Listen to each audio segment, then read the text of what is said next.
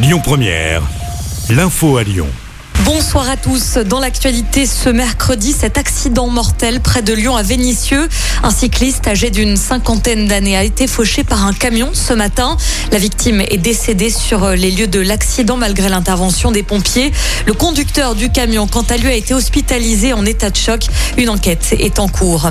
Le SMIC va augmenter à partir du 1er octobre. Une hausse de 34 euros selon l'INSEE à la suite d'une accélération de l'inflation. Un changement expliqué notamment par euh, le rebond des prix des produits manufacturés par rapport à novembre 2020, euh, ceux de l'énergie, de l'alimentation et des services, euh, souligne l'Institut. Le SMIC passerait ainsi à 1589 euros bruts par mois. L'actualité marquée également par l'obligation vaccinale pour les soignants, les aides à domicile ou encore les pompiers dès aujourd'hui. 2,7 millions de travailleurs sont concernés en France.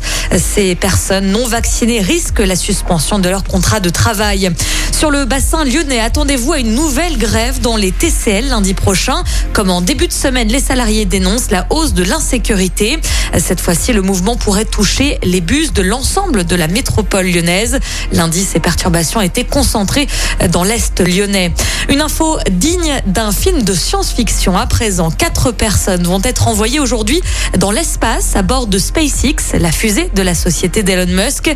Ces quatre passagers qui ne seront pas des astronautes professionnels passeront trois jours dans l'espace. C'est la première fois de l'histoire que de complets novices font partie d'une mission.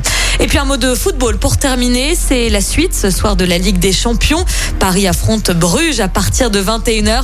Et puis on le rappelle, l'OL jouera demain soir en Ligue Europa contre les Rangers à Glasgow. Écoutez votre radio Lyon Première en direct sur l'application Lyon Première, lyonpremière.fr et bien sûr à Lyon sur 90.2 FM et en DAB+.